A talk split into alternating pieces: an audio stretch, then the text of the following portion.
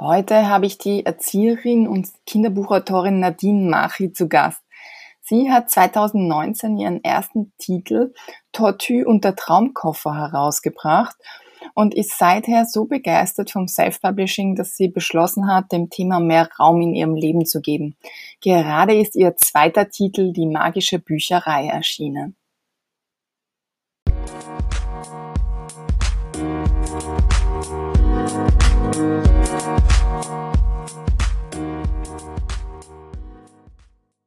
Hallo Nadine und herzlich willkommen. Äh, ich freue mich total, dass du dich bereit erklärt hast, äh, mir heute ein Interview zu geben. Vielleicht starten wir gleich direkt äh, in deine Karriere als Kinderbuchautorin und Self-Publisherin. Magst du uns ein bisschen erzählen, wie es dazu kam, dass du vor ungefähr, naja, mittlerweile sind es ja dann bald drei Jahre, vier, 2017 hattest du mhm. gesagt, dein Leben sozusagen eine neue Wendung gegeben hast? Ja, hallo Nora, schön hier zu sein bei einer Podcast-Folge von der Kinderbuchmanufaktur. Äh, Kriege auch schon ein bisschen Gänsehaut, weil irgendwie, ach, ich finde sowas immer ganz spannend und über Themen zu erzählen, wo das Herzle einfach bei, bei hüpft. Ja, du hast recht. 2017 fing alles an. Ähm, gefühlt ist es aber noch keine vier Jahre her, als wäre es wirklich erst, erst gestern passiert. Also 2017 habe ich leider ähm, mich übernommen, beruflich, seelisch und ähm, ja, musste die Notbremse ziehen, beziehungsweise mein Körper hat die Notbremse gezogen und mir gezeigt, wo meine persönliche Grenze ist. Und so kam es, dass ich drei bis vier Monate war es, glaube ich, wo ich seinerzeit zu Hause war, Zeit hatte, zu, darüber nachzudenken, was möchte ich, was kommt als nächstes und ich habe die Bücher von John Strelecki, das kennen vielleicht einige von den Zuhörern, das Café am Rande der Welt, immer schon zu Hause gehabt. Und jetzt war, glaube ich, oder damals war die Zeit, sich den Büchern zu widmen. Und das gab mir eine Inspiration, mein Kinderbuch zu schreiben, weil in dem Buch geht es auch darum, lebt deine Träume, lebt deine Big Five, also deine fünf Träume und genau ich habe dann in mich hineingehorcht, was ist dein Traum? Und ein Traum war es, auf der Couch zu liegen und ganz stolz aufs Bücherregal zu gucken und sagen, da steht ein Buch von dir.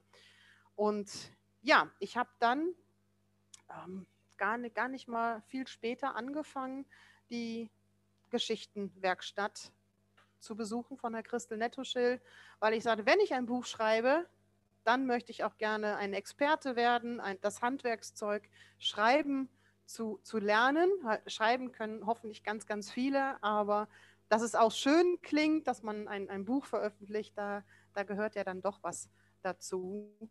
Und ähm, ja, und in dieser einjährigen, fast ein Jahr war das, wo ich dort, dort den Kurs besucht habe, ist Tortue und der Traumkoffer entstanden. Und von da an ja, ging meine Autorenkarriere, so würde ich es jetzt mal nennen, äh, immer stetig vorwärts. Und jetzt nach vier Jahren seit der Idee sitze ich plötzlich hier mit dir und wir erzählen über die Kinderbuchmanufaktur und über Tortue und der Traumkoffer. Sehr schön. Also ähm, da muss ich natürlich sofort gleich einhaken, wenn du sagst, du hast einen Schreib, also was Schreibkurs besucht, was ich an sich ja schon total super finde. Also einfach die Herangehensweise zu sagen, okay, das ist etwas, was ich machen möchte und deswegen setze ich mich damit auseinander und ich möchte es richtig machen. Das ist ja, das ist äh, Musik in meinen Ohren sozusagen. ähm, könntest du sagen, was, du, was, du, was hat dir persönlich dieser Schreibkurs gegeben oder was war das größte Learning, das du daraus hattest? Weil oft entwickelt man sich ja dann doch ein ganzes Stück weiter, wenn man sowas macht. Man sieht die Dinge anders, man der ganze, ganze Blick auf, auf Bücher wird ein anderer. Was, was hat dir besonders gut gefallen oder was hat dich besonders geprägt? Ja, also das kann ich nur bestätigen. Man sieht Bücher, selbst Filme plötzlich anders. Nachdem man verstanden hat, wie ein Buch, wie ein Spannungsbogen aufgebaut wird, wie viele Kehrtwendungen, Konflikte es geben muss, damit der Leser bei der Stange gehalten wird, sage ich mal, und wie dann das Showdown äh, letztendlich kommt, das ähm, man liest die Bücher so und man, wie gesagt, sieht die Filme aus, sodass ich schon oft, ich gucke sehr gerne Krimis privat und da ich schon sage, ach, das, ist der Mörder, das weiß ich schon, die lenken schon ab, das ist der und der Konflikt und die Kehrtwende kommt gleich, dass mein Mann schon sagt so, halt den Mund, ich will den Film gucken. Also, dass, ähm, wenn man es einmal verstanden hat, ist es schon etwas leichter, ein, ein Buch auch zu schreiben, weil man dieses Muster einfach auf viele Geschichten anwenden kann, wie ein Roman aufgebaut wird oder ein Kinderbuch. Ähm, was ich lernen musste, ich habe damals immer, Tortue war ja schon in meinem Kopf die Geschichte. Ich habe dann nach jeder Stunde praktisch Tortue geschrieben, habe gesagt, so jetzt ist sie fertig, ganz stolz. Und dann sitzt man in der nächsten Stunde, dann lernt man was über wörtliche Rede und du denkst, oh nein, nochmal alles neu schreiben. Also ich glaube, ich habe Tortue, äh, zwölf Kurseinheiten war das, also zwölfmal geschrieben, weil ich jedes Mal dachte, so jetzt ist es perfekt. Mehr kann ja gar nicht, also mehr geht ja gar nicht. Das ist ja schon so wundervoll. Und dann lernst du was dazu und denkst, okay, das war's. ähm, man hört nie auf. Ich höre auch jetzt nicht auf. Also ich habe gedacht, ich kann schon gut schreiben. Ja, ein, man, man kennt viele Wörter, aber schöne, wohlklingende Wörter, ähm, das ist schon was anderes. Und Schreiben hat was mit Gefühl zu tun. Also ich habe gemerkt, wenn man Show Don't Tell machen will, ich, das ist, ich kann das nicht. Also ich bin ein sehr gefühlsvoller Mensch, aber das dann auf den Blatt zu bringen, ist schwierig. Ich brauche dementsprechend die Stimmung dazu. Ich brauche meinen Wohlfühlort, wo ich schreiben kann.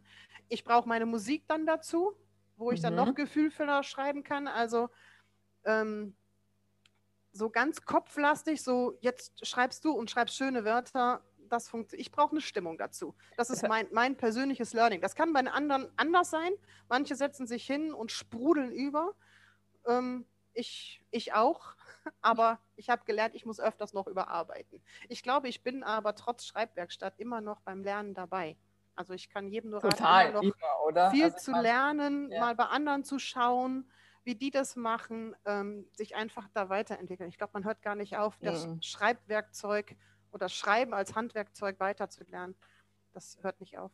Also ähm, das möchte ich natürlich nochmal unterstreichen. Es ist ja tatsächlich so, dass man, also das kenne ich zu gut, dass ich mir denke, jetzt habe ich es gemacht, jetzt habe ich es geschrieben. Boah, das ist mir super gut gelungen. Und dann lasse ich es liegen und überarbeite es eine Woche später und denke mir, Nora, was hast du denn gedacht? Aber, genau. aber, aber natürlich, wenn man das dann noch äh, geführtermaßen sozusagen wirklich in einer Schreibwerkstatt macht, dann ist das natürlich nochmal viel spannender, weil man da auch wirklich äh, Input äh, bekommt und da auch wirklich etwas hat, woran man arbeiten kann. Aber ich glaube, es ist total wichtig, ähm, dass, dass man das akzeptiert und dass man das annimmt, dass das ein Prozess ist und dass das äh, nichts äh, Kritisches ist oder nicht nichts, äh, wo man sagt, okay, man, deswegen schreibt man schlecht oder so, sondern das ist, das gehört einfach dazu, das ist die Entwicklung. Also ich glaube, es gibt auch wenig Maler, die einfach in einem Zug ähm, ihr Kunstwerk fertigstellen, ohne eine Skizze vorher zu machen, ohne dreimal auszubessern, vielleicht nochmal zu übermalen, noch nachzubessern und so weiter und so fort. Und ich glaube, das ist einfach bei Büchern, die ja noch komplexer, größer, länger brauchen, bis sie geschrieben sind, noch viel mehr so. Und ich, ich finde das schön, dass du das sagst, okay, ich habe es zwölfmal geschrieben und es ist okay, es zwölfmal geschrieben zu haben, weil ich habe ja. auch jedes Mal was gelernt. Und das ist auch so, wenn man nicht gerade im Schreibkurs ist.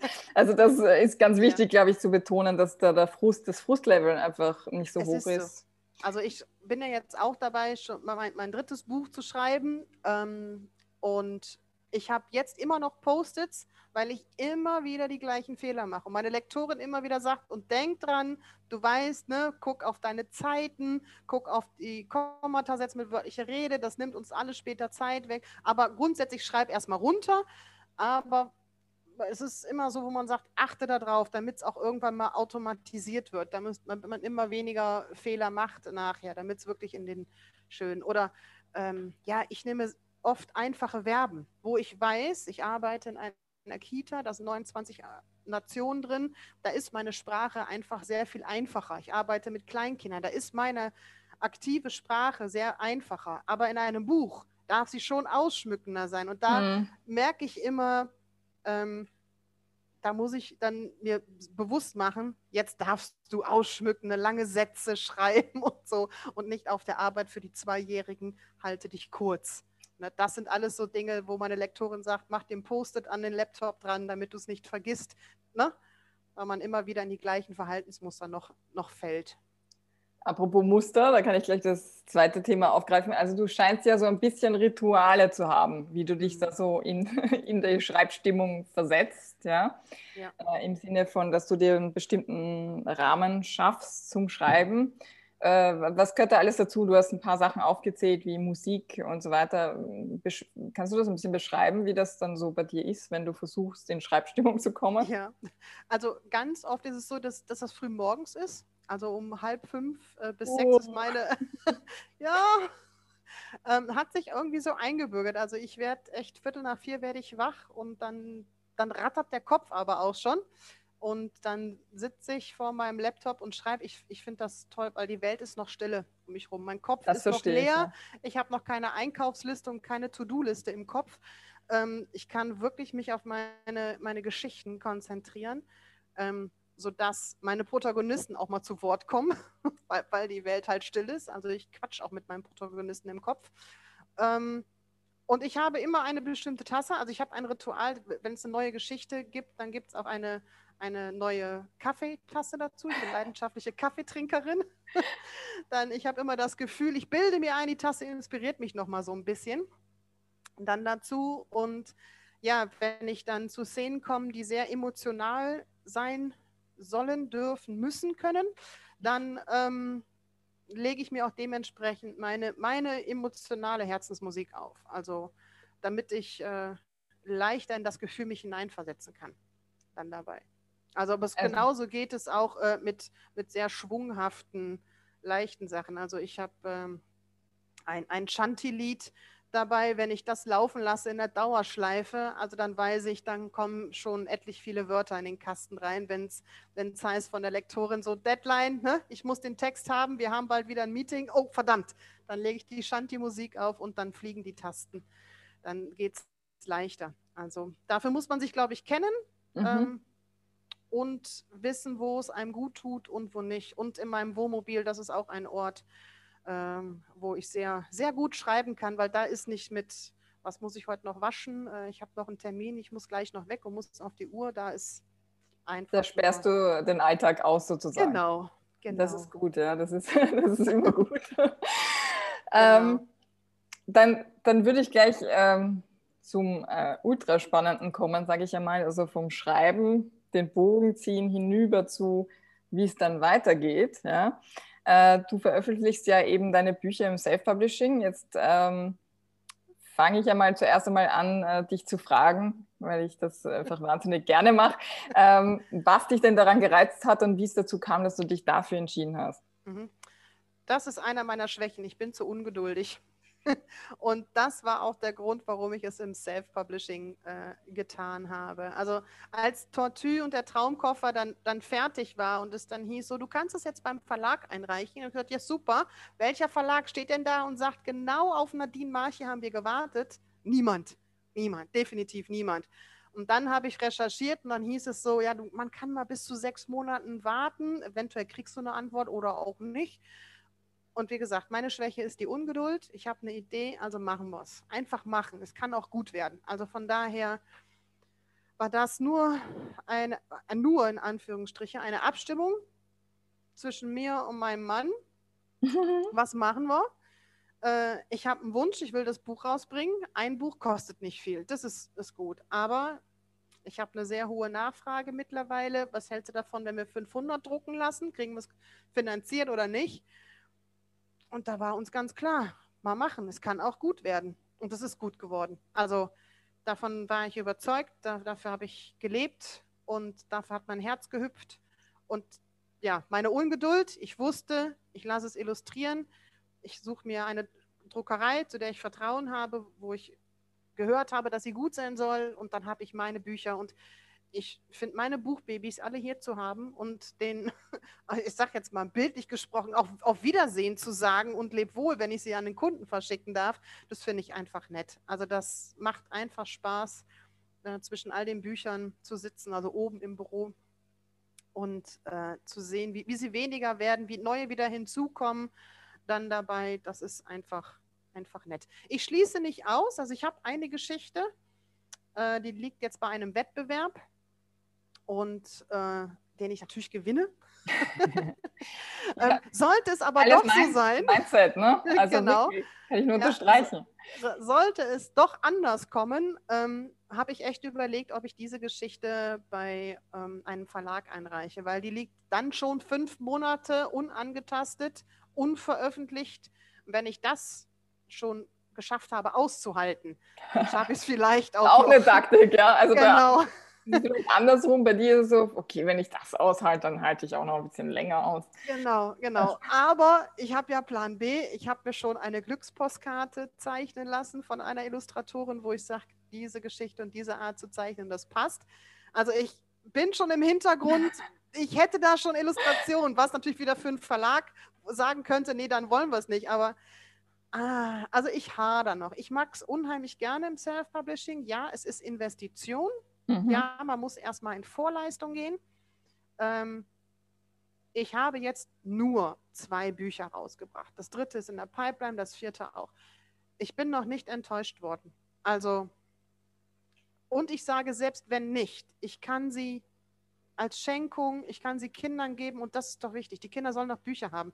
Ich möchte nicht reich werden. Also ich bin schon reich geworden, allein, dass ich jetzt, ich sag, dich schon kennengelernt habe. Ich habe ganz viele andere kennengelernt. Ich habe viel über Bücher kennengelernt, wie das überhaupt funktioniert, wie es aufgebaut wird. Ich kann jederzeit sagen, ach, weißt du was, doch nicht. Alles gut, waren tolle vier Jahre, ich kann aufhören, es war schon bereichernd. Ähm, ja, mein Geldkonto muss natürlich auch stimmen, gebe ich recht, mein Kühlschrank mhm. möchte auch gefüllt werden, aber das kommt. Das kommt und bin ich felsenfest von überzeugt.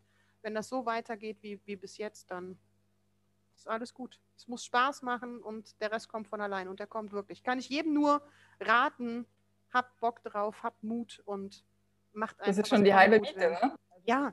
Ähm, daran zu glauben und ja. dahinter zu stehen, ist aus meiner Sicht ja sowieso ja. ähm, das beste Verkaufsargument. Ne? Ist so. Also, Ist so.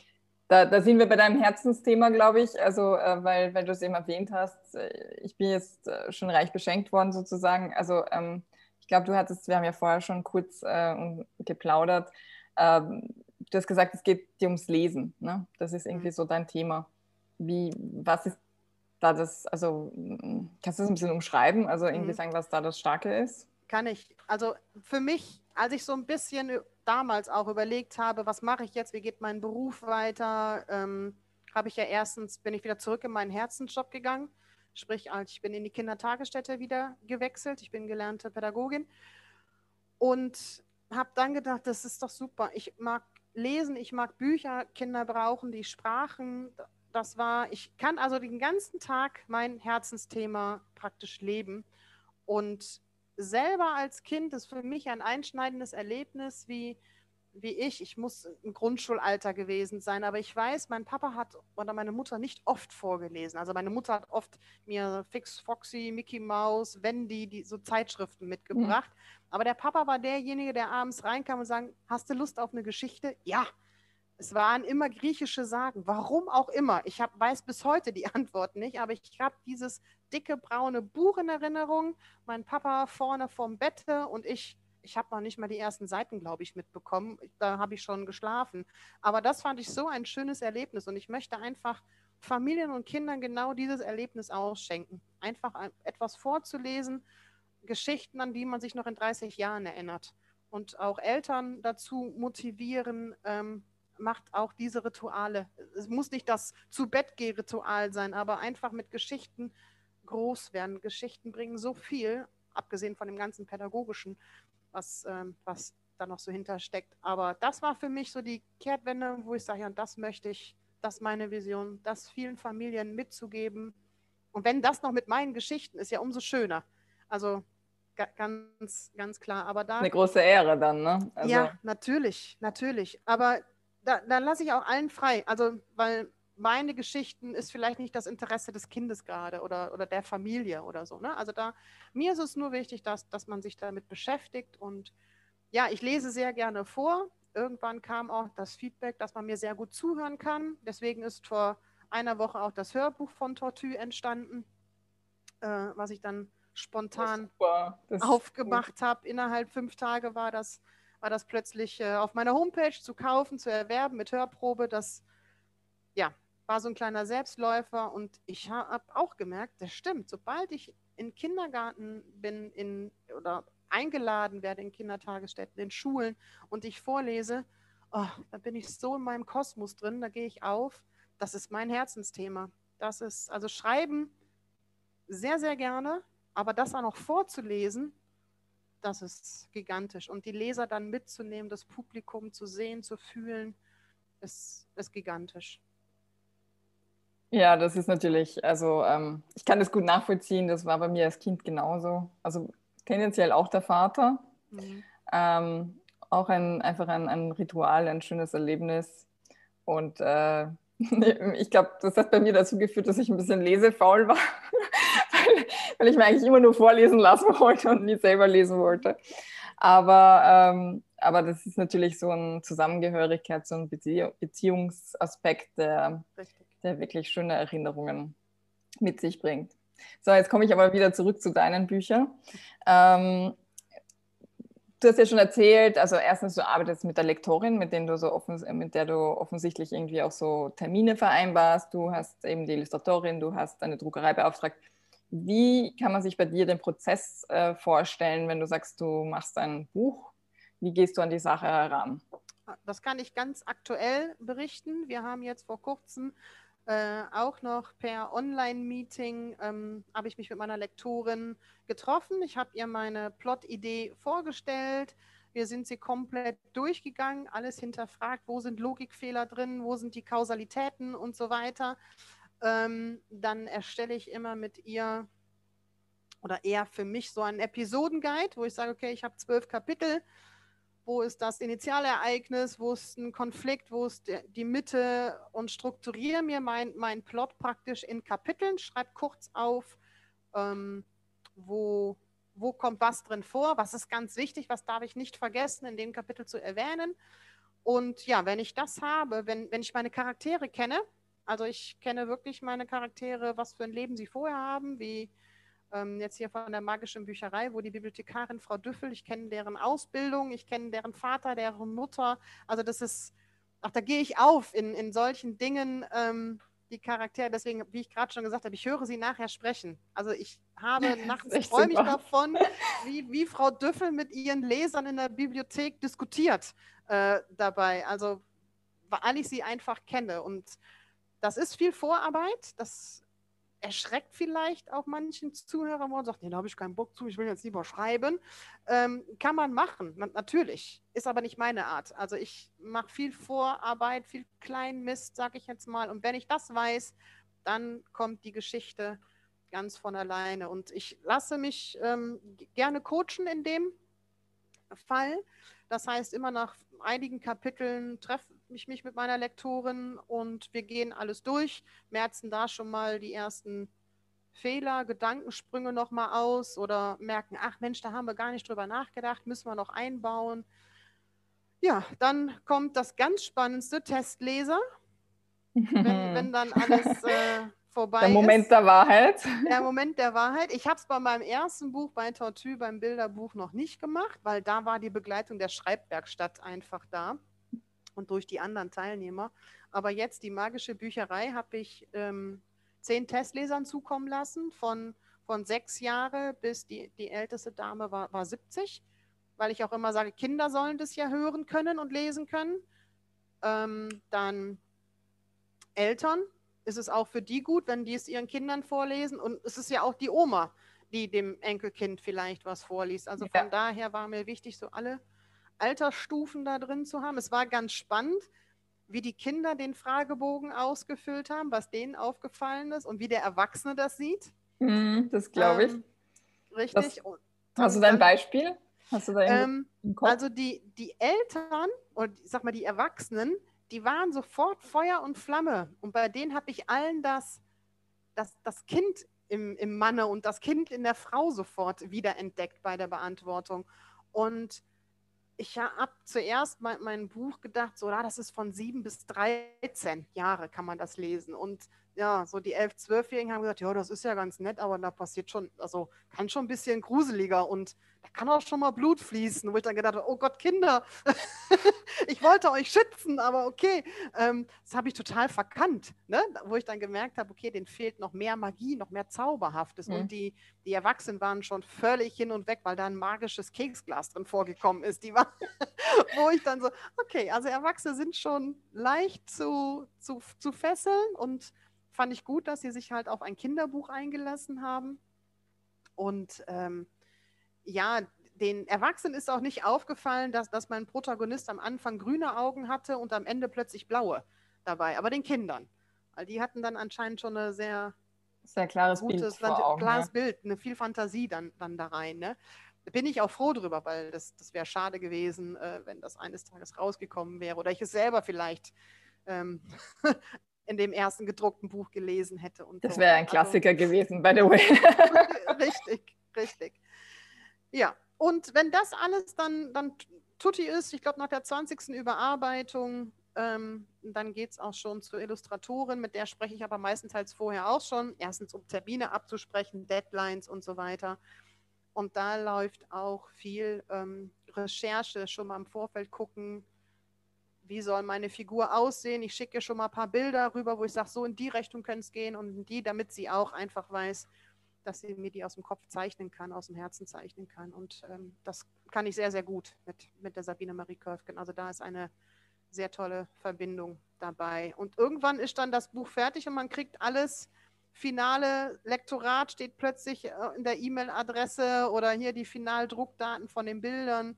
Der Buchsatz kommt rüber und dann heißt es so, du kannst auf Enter drücken, jetzt drucken mit der Druckerei. Den Satz macht bei dir die Illustratorin mit? Oder hast ja, du da habe hab ich Glück, dass ähm, bei, bei, den, äh, bei der Anzahl der Seiten und so weiter, bei der Fülle, dass sie sagt, das, das mache ich da noch mit dann dabei und äh, da bin ich froh. Man kann es auch mit Sicherheit selber machen. Ich kenne Autoren, die sagen, das spare ich mir, das mache ich selber. Ich sage ja, meine Schwäche ist die Ungeduld klappt es nicht sofort und ich kann mir nicht vorstellen, 140 Seiten in einem Buchsatz zu bringen und irgendwas verschiebt sich, weil ich eine andere Idee habe, Polizei. Nee, nee, bin ich raus. also, das es geht, ich weiß es. Also, ich mache es tatsächlich ja. auch selbst, aber oh, aus, der, aus ey, der Pragmatismus heraus, dass ich sage, und dann ändere ich was und dann muss ich das wem sagen und dann für drei Sätze oder so. Also, ich habe genau das andere. Mir ist es dann zu, ich will es dann schnell erledigt haben und äh, selber ausprobieren können und so. Und das war bei mir, also vielleicht auch eine Form von Ungeduld, aber in eine andere Richtung bei mir der Grund, weshalb ich mir das dann ähm, selbst beigebracht habe. Also es ist äh, dann irgendwann auch. Also sollte ich Not mehr. haben, weiß ich ja, an wen ich mich zu wenden habe. naja, also da echt Chapeau, das sind so Sachen, äh, weil auch ich und Technik, das, das passt auch nicht. Also ich schreibe auch mit Füller und ich habe ein, ein Heft, wo ich alles reinmale. Rein, genau, genau. Also das. Ähm, es kommt später alles klar auf dem Laptop und so, aber ich habe für jedes Buch ein Notizheft und dann mm. mache ich es wie Cornelia Funke, das habe ich mal in einem Es ist aber auch gehört. so schön, ne? Also ah, das ist mega. Also ich liebe das. Einfach kreuz und quer, Gedanken, ja, Notizen rein auch, ja. und ja, das Wachsen zu sehen einfach dann dabei. Ja. Ja, sehr schön. Und die Druckerei ähm, oder äh, vielleicht auch generell, also Illustratorin, Druckerei, so, wie bist du auf die gestoßen? Wie hast du die gefunden?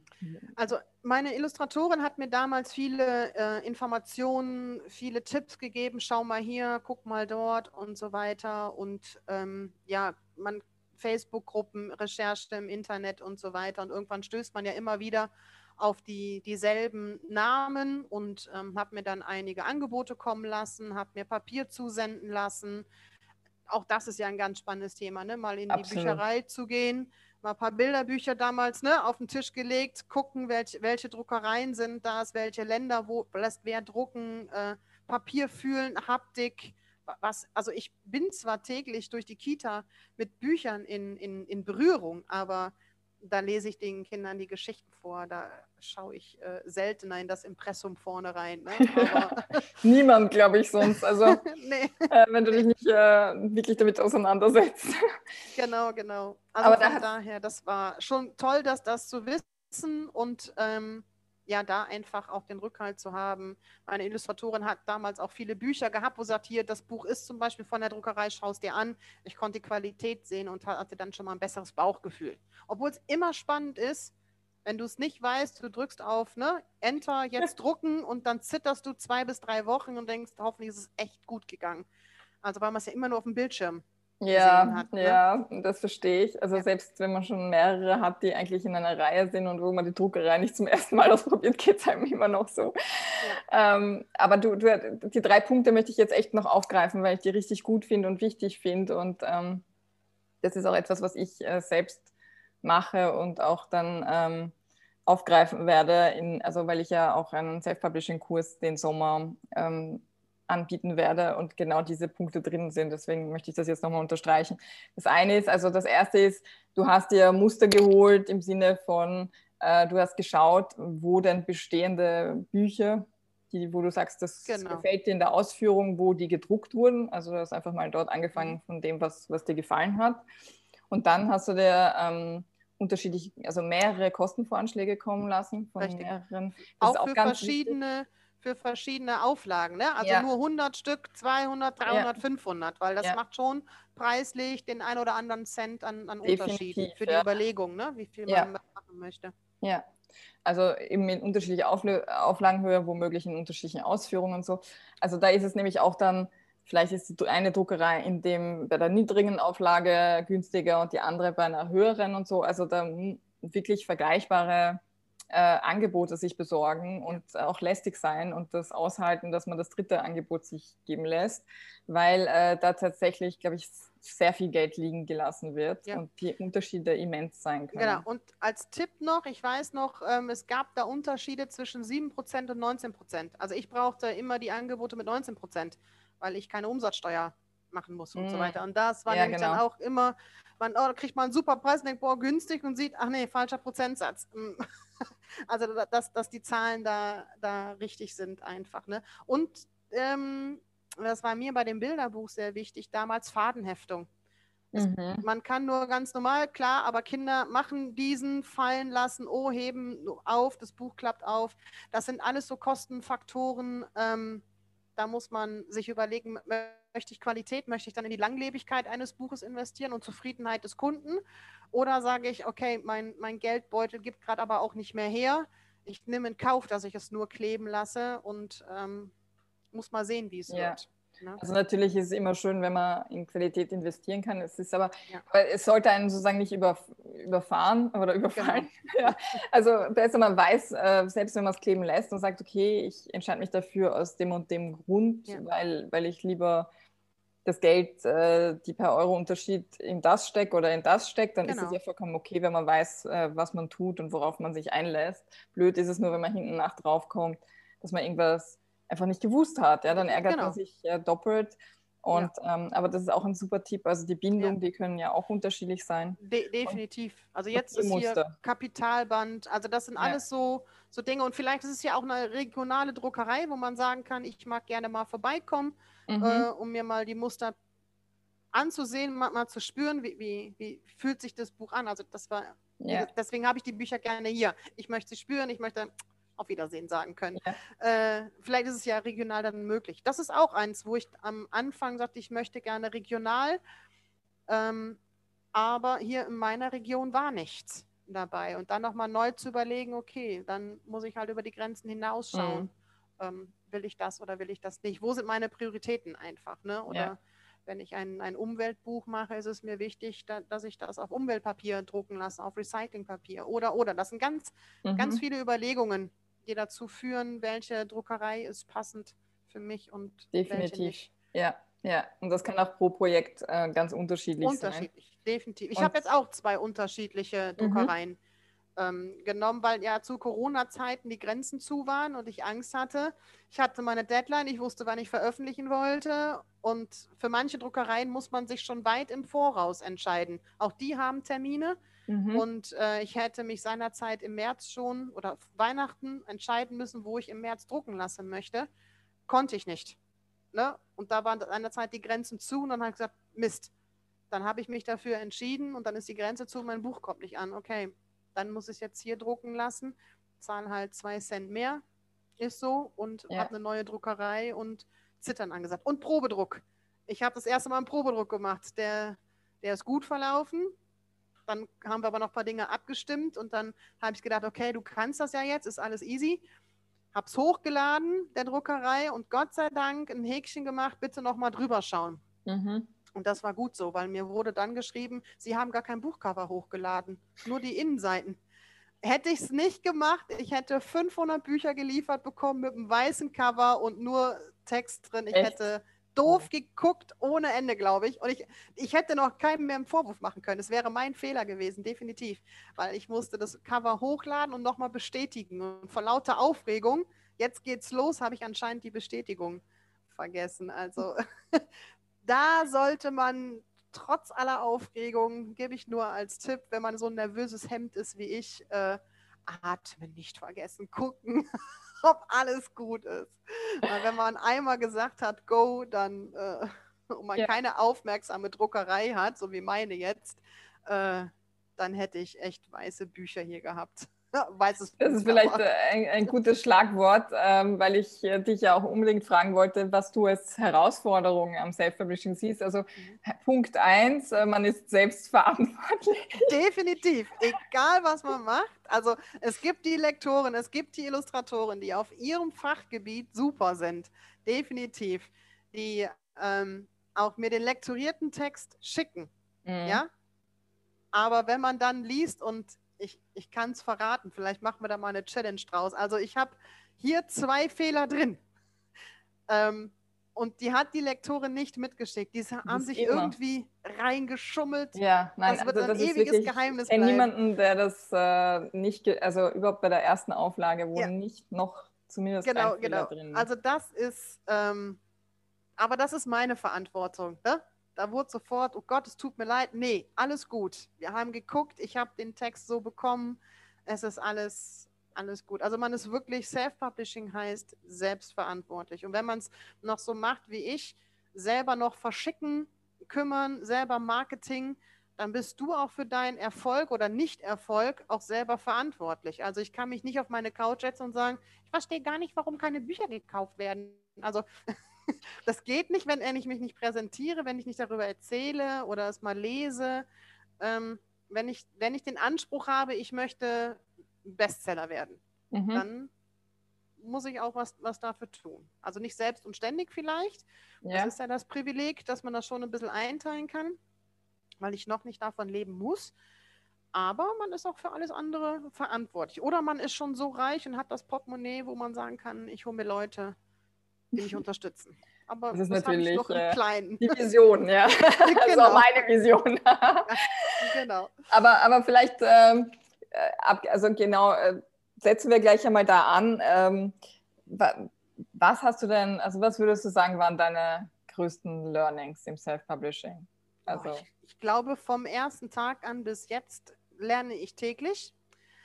Ähm, oh, was, was waren meine größten Learnings? Ich kann das gar nicht, also wirklich, Nora, ich kann das gar nicht an einem festmachen.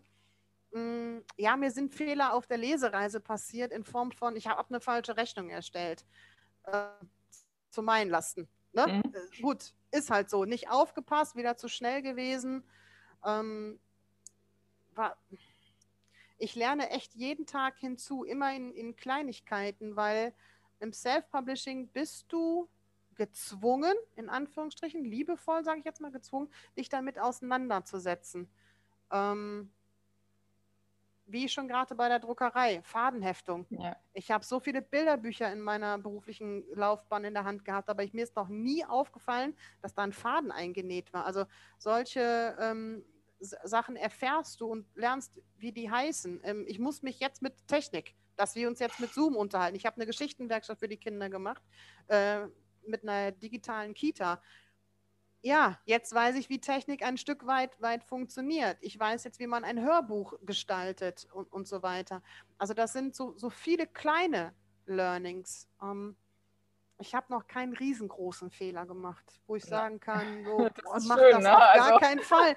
Also ich glaube, viel, viele kleine, weil ich ja so der Typ bin, oh, ich habe eine Idee, hm, man könnte ABC machen, ich mach mal einfach A, fängt schon an. Und dann geht das, ist das so bei mir leider, was heißt leider, eigentlich gut, ein Selbstläufer. Und ja, mein persönlicher Learning wäre, so für mich und meine Entwicklung, setz dich mal zurück, atme mal durch, du hast gerade eine Idee, sprech erstmal mit ganz vielen Leuten. Aber da habe ich schon drei Klicks gemacht und schon ähm, auf Start gedrückt und oh, die Aufnahme vom Hörbuch läuft. Ich spreche mal. Also Ruhe, Geduld und aber es ist auch ein Riesenvorteil, ne? Also da kommt man immer ins Tun. Immer. Und ich meine ganz ehrlich, es passiert einfach nichts, wenn man nicht ins Tun kommt. Also, das ist so. Ähm, besser, ähm, also muss ich ehrlich sagen, so ein bisschen bin ich auch so. es Fluch und also Segen Ich plane zugleich. schon auch gerne, aber ähm, es ist schon so, dass ich einfach viel ausprobiere, einfach, ja, um zu sehen, äh, oder wenn mir jemand was berichtet, dann ist das irgendwie so, okay, jetzt habe ich deine Warte gehört und ich mag es aber trotzdem selbst ausprobieren. Also ja. es ist ähm, dieses Selbstmachen und selbst ausprobieren und sich sein eigenes Bild äh, davon machen, sozusagen, das ist schon auch so in mir drinnen. Also wenn ich mir das so anhöre, ist das bei dir ganz ähnlich. Ja? ja. Äh, ist nicht alles planlos deswegen.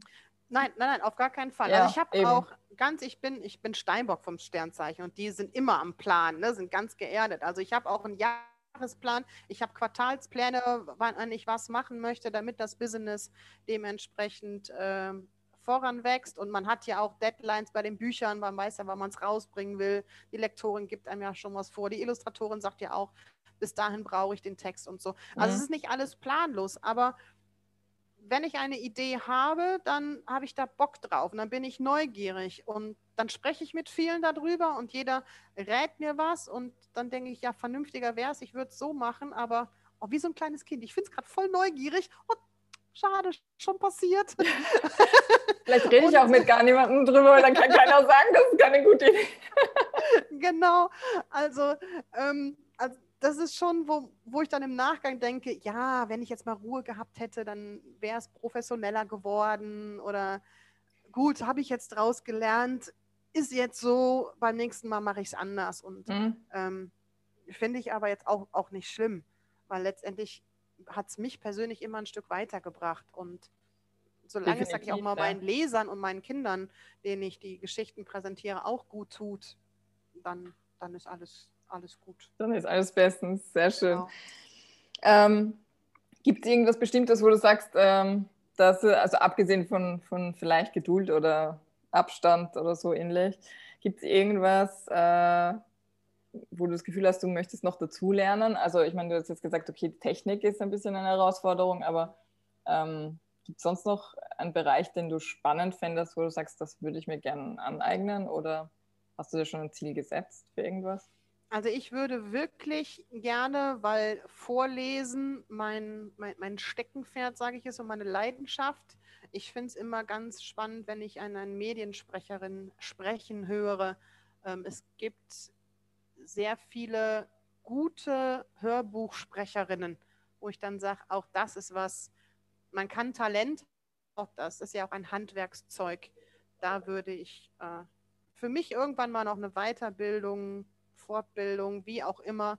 Eine Ausbildung wäre mit Sicherheit professioneller, aber dafür habe ich noch zu viele andere Ideen, wo ich dann auch da wieder ungeduldig bin und sage, oh, ich kann mich doch nicht nur auf eine Sache konzentrieren.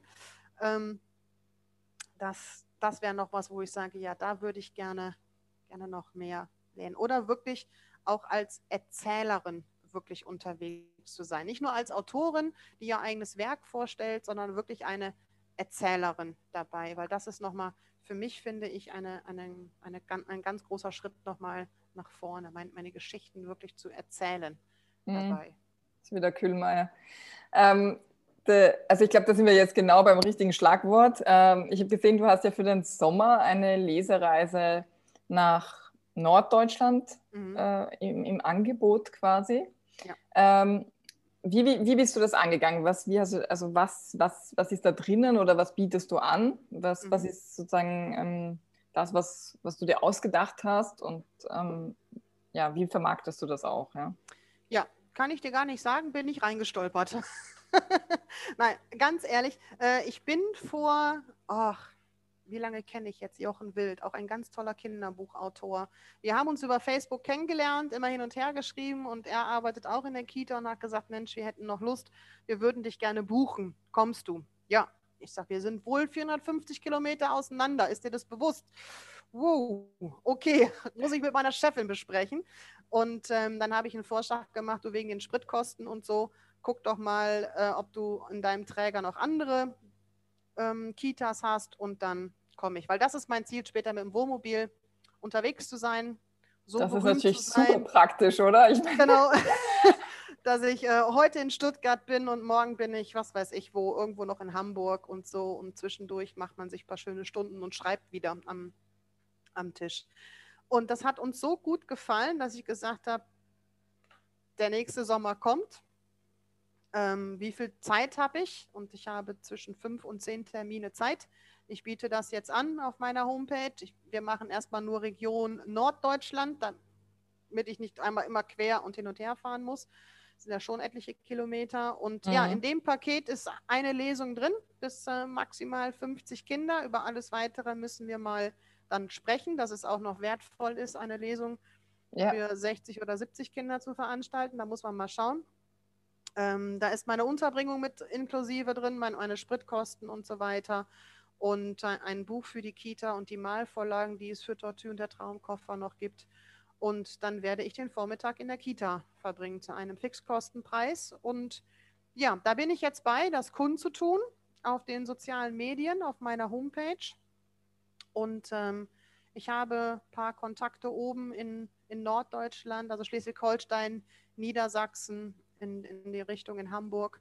Und äh, ja, jetzt warte ich auf die Rückmeldungen, ob da Kitas und Einrichtungen, Tagespflege, Grundschulen bzw. Betreuungen Interesse haben. Und dann wird terminiert.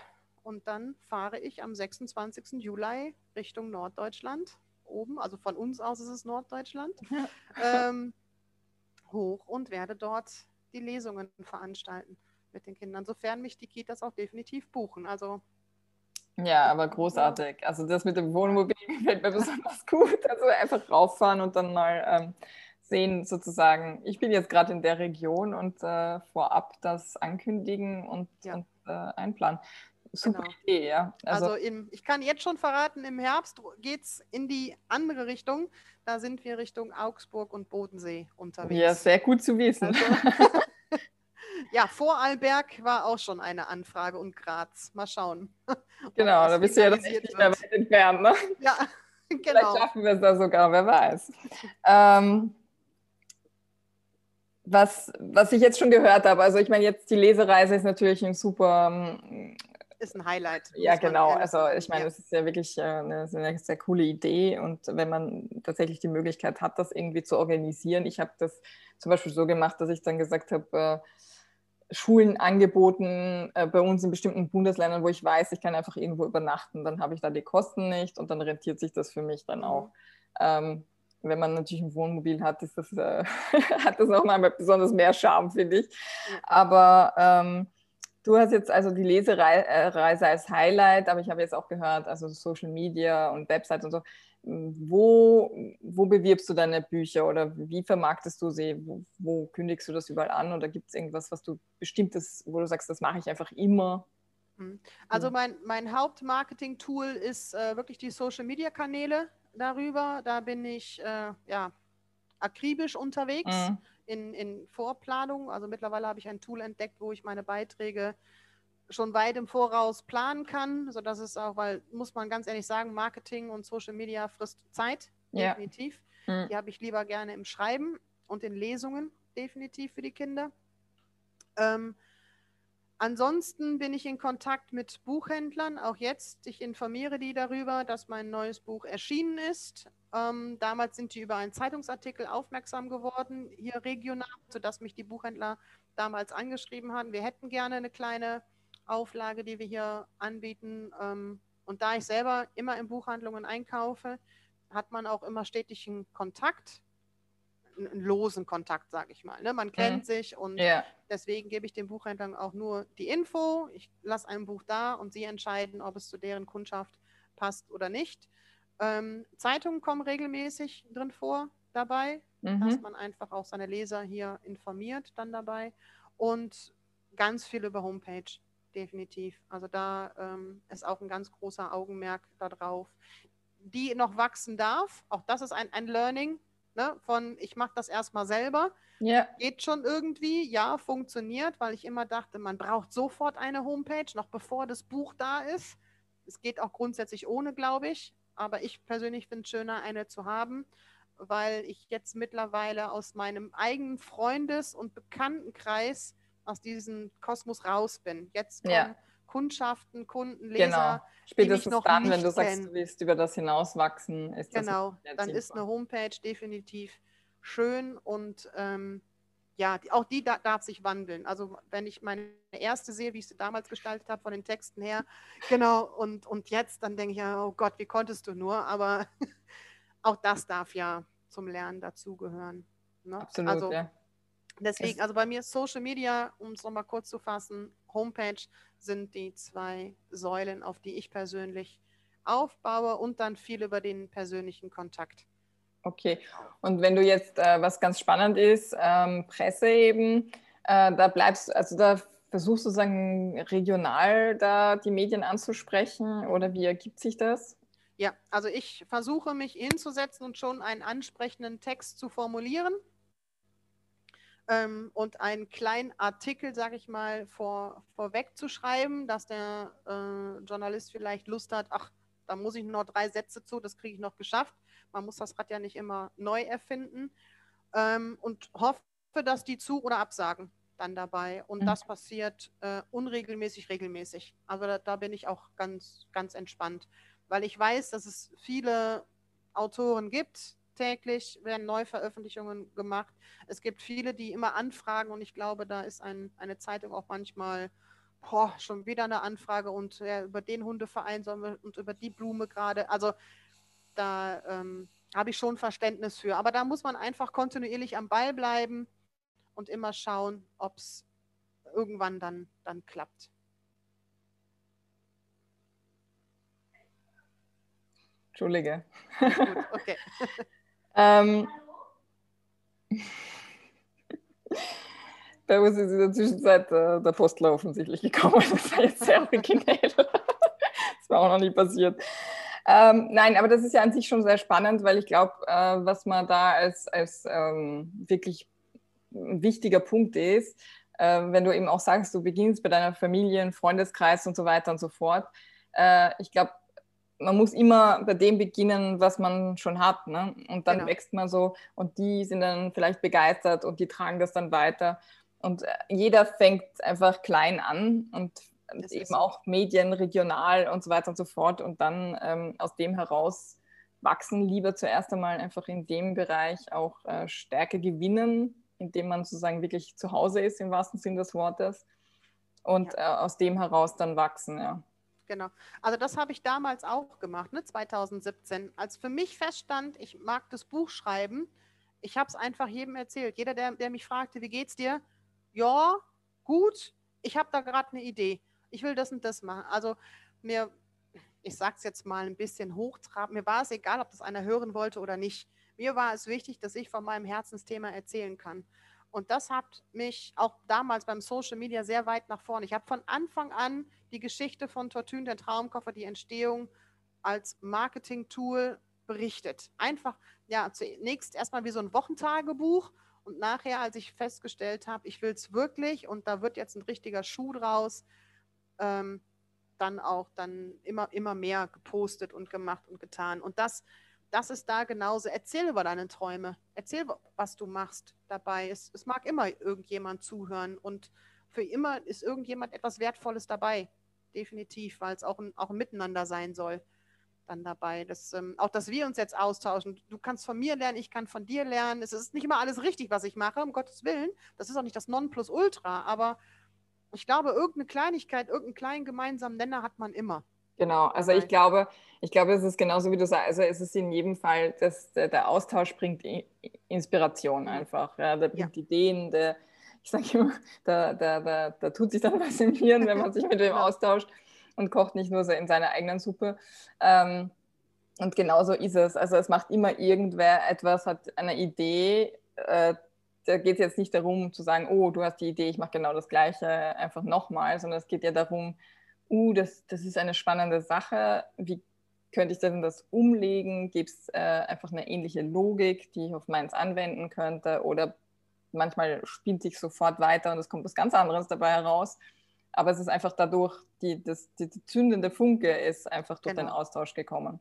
Richtig. Und, ähm, das haben wir vorher auch schon gesagt. Also ähm, das, das ähm, Schöne ist auch wirklich äh, das Gemeinsame und der Austausch. Und vielleicht äh, ist das was, worauf wir jetzt genau übergehen können, ist, ähm, was würdest du denn, äh, sage ich mal, Jungautorinnen, also im Sinne von, ähm, von, von äh, einfach äh, Autorinnen, die jetzt gerade mit ihrem Projekt starten, äh, was würdest du denen denn raten, wenn sie zum Beispiel ihr Buch im, im Self-Publishing veröffentlichen wollen? Wie, was, was ist so der, das, was du ihnen mitgeben würdest? Also auf jeden Fall darüber erzählen. Ähm, auf jeden Fall immer fragen, fragen, fragen und äh, offen und, und ehrlich zu sein, weil da es gibt keine Konkurrenz. Keiner von uns Autoren, empfinde ich es so, es ist eine Konkurrenz. Ihr seid alle Mitbewerber, natürlich. Wir sind alle auf dem Buchmarkt, ja.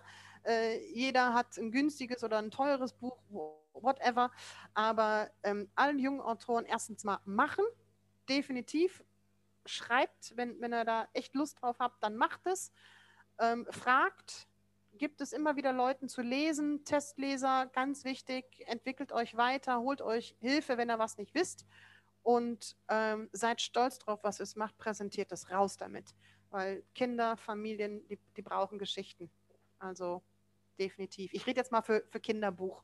Bücher. ja, ja. Also man gut. braucht auch Krimis und, und, und Fantasy und so, ja. ähm, da ist das Genre und, und die Vorlieben ja alle unterschiedlich, aber wenn wir wirklich auf Kinderbuch, Manufaktur ja aufbleiben, dann sage ich, Kinder brauchen Geschichten, Kinder brauchen Fantasie. Und ähm, wenn ihr eine Idee habt, dann, dann macht's. Redet drüber, kommt mit anderen ins Gespräch und das ist das, was du gerade sagtest. Ähm, man inspiriert sich gegenseitig, definitiv. Und das, ich habe 2020 war ich zu einer ähm, Verbrauchermesse eingeladen. Wir waren mit fünf Autoren da und einer Buchhändlerin und am Anfang habe ich gedacht, warum stehe ich neben Brautkleidern und unten gibt es Kerzen und Blumentöpfe zu kaufen? Was soll ich hier mit Büchern? Ähm, wir haben an dem Wochenende nicht viele Bücher verkauft. Ich bin dort nicht berühmt und auch nicht reich geworden. Aber die Gemeinschaft, die dort entstanden ist, und wir treffen uns jetzt einmal im Jahr mit diesen fünf Autoren. Ähm, wir haben täglich, wöchentlich per Handy Kontakt. Da ist immer einer, der sagt, Mensch, ich habe eine Idee, ich komme nicht weiter. Und der nächste sagt, ich habe das schon mal gemacht. Ich kann hier einen Kontakt nennen oder ich habe das damals so und so gemacht. Ach Mensch, prima. Jetzt, wie du es gerade sagtest, du kriegst eine Inspiration und denkst, alles klar, jetzt habe ich einen Anfang, jetzt kann ich wieder ins Tun kommen.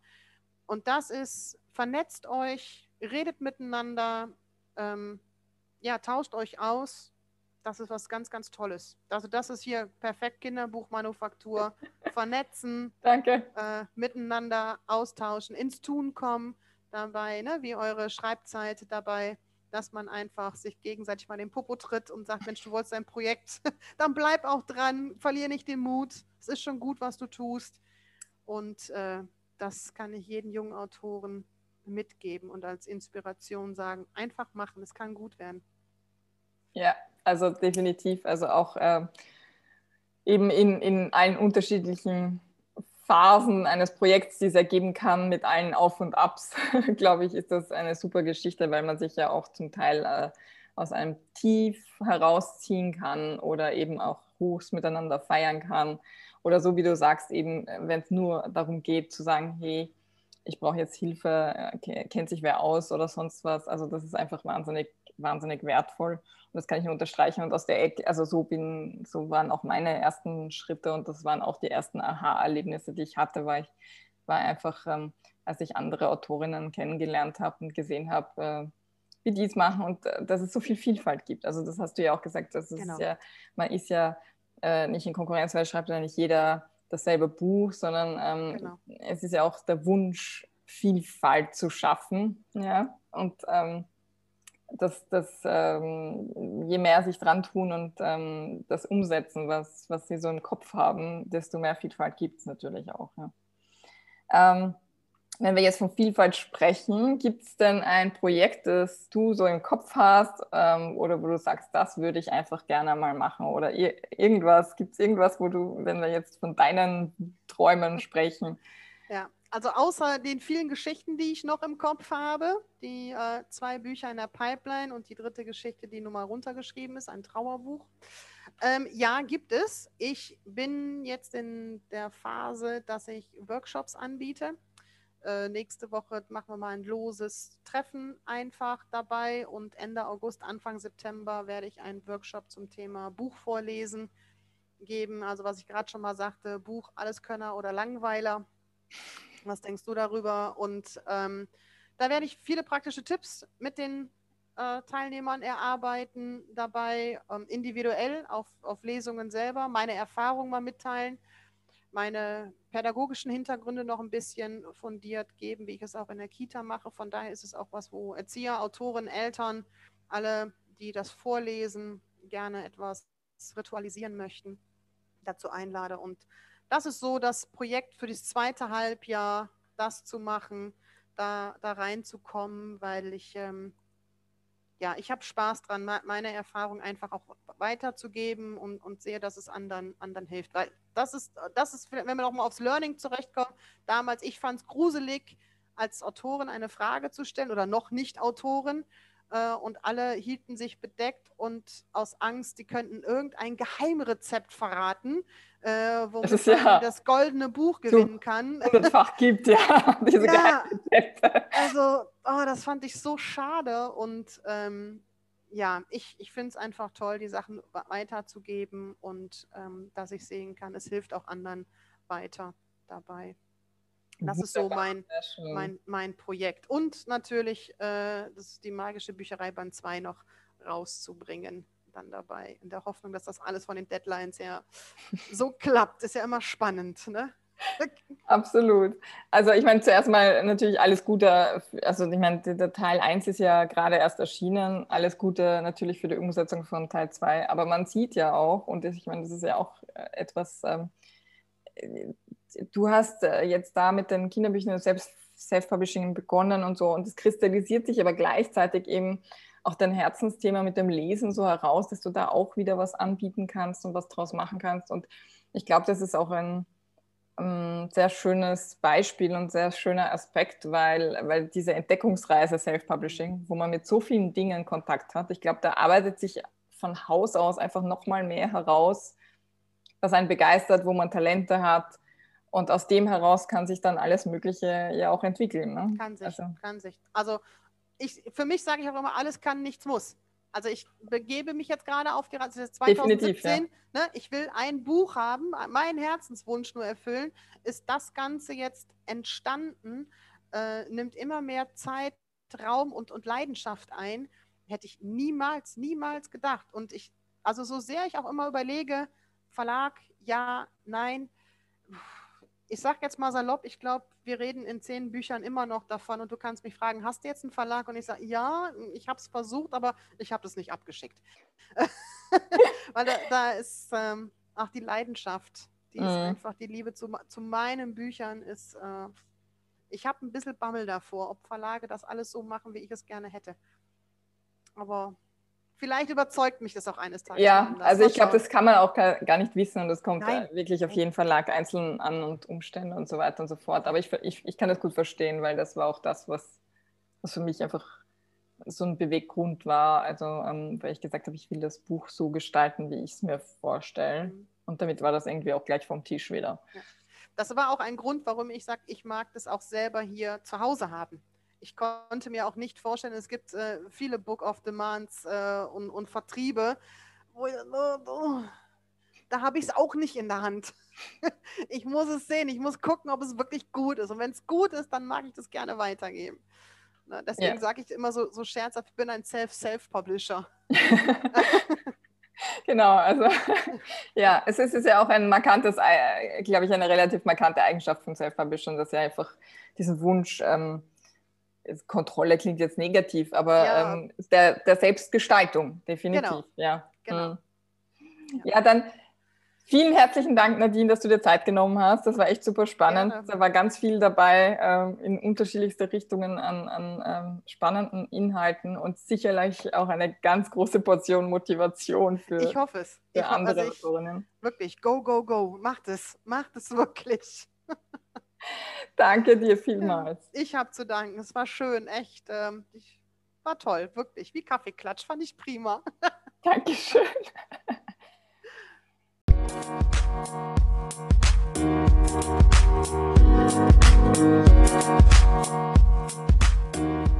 you.